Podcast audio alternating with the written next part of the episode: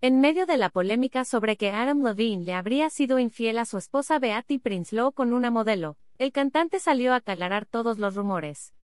El vocalista de Maroon 5 apóstrofe admitió que en un difícil momento de su vida se enviaba mensajes de manera coqueta con otra mujer que no era su esposa al punto de que la conversación se tornó inapropiada. Crucé la línea durante un periodo lamentable de mi vida. En ciertos casos se volvió inapropiado, explicó el famoso a través de un comunicado. Sin embargo, Adam señaló que es un tema que ha tratado con su familia y ha tomado medidas proactivas para remediarlo, pues su esposa e hijas son todo lo que me importa en este mundo.